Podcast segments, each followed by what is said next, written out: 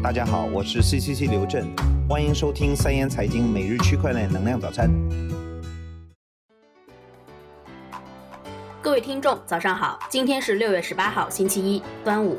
以下是今日行情，截止到北京时间今天上午六点整，币市行情有涨有跌。币安交易所行情如下：比特币报六千四百八十六点二九美元，跌幅百分之零点四四。以太坊报五百零一点九六美元，涨幅百分之零点三七；瑞波币报零点五三美元，跌幅百分之一点零二；比特币现金报八百五十二点三三美元，涨幅百分之零点零二。；EOS 报十点五六美元，跌幅百分之一点三九；莱特币报九十五点八四美元，跌幅百分之一点一五。以下是今日快讯，首先是时事方面消息。自称央企背景、号称交易量达八百亿元的网贷平台唐小森爆雷。有赶赴唐小森母公司资邦金服办公现场的投资人反馈，唐小森母公司资邦金服却已被警方查封。警方要求到访人员到金针支队询问情况。此外，作为收购唐小森母公司的主角，中国瑞宝在经过一系列股权变更之后，已经变成民营企业，而非其宣传的所谓央企。而瑞宝利源董事长刘朗，二零一七年开始在全国各地极力推销名为亚欧币的虚拟货币，并宣称是国家唯一认可的虚拟货币。但公司并没有任何实体产业，靠不断发展会员收取资金维持运营，在全国多个省市发展内外盘会员四万七千余人，涉案金额四十点六亿元。瑞安警方消息称，他们破获一起公安部挂牌督办案件。有人利用维护网吧电脑之机，暗中在电脑中植入特殊程序，挖掘虚拟货币。程序控制方则在背后抽水，分成牟利。全国三十多个城市的数十万台网吧计算机被挟持，涉案金额高达五百一十万元。据 IMUS 报道，EOS 开发者群有节点反映，六月十六日九点五十六出现出快暂停，社区已经有了方案，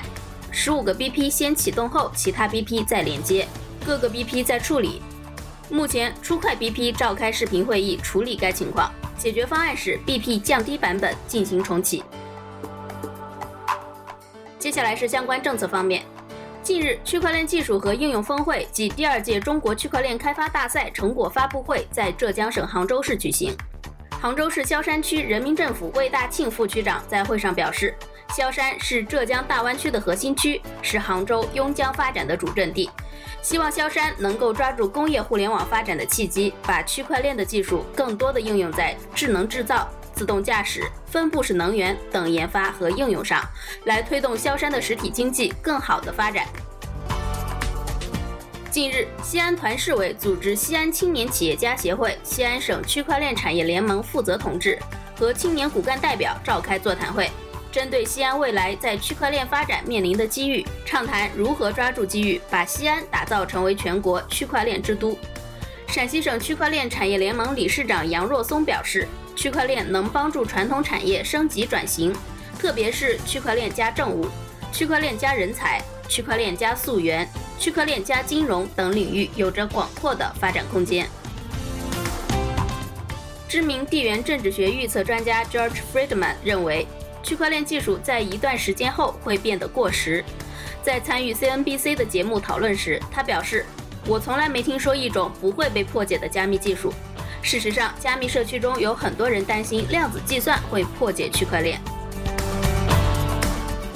上周，美国证券交易所委员会主席 Jay Clayton 表示，他认为所有的 ICO 都是证券。对此，杀毒软件先驱及加密货币爱好者 John McAfee 表示，他会遵守法律，但是他会和 SEC 斗争到底，让 SEC 主席的这个说法站不住脚。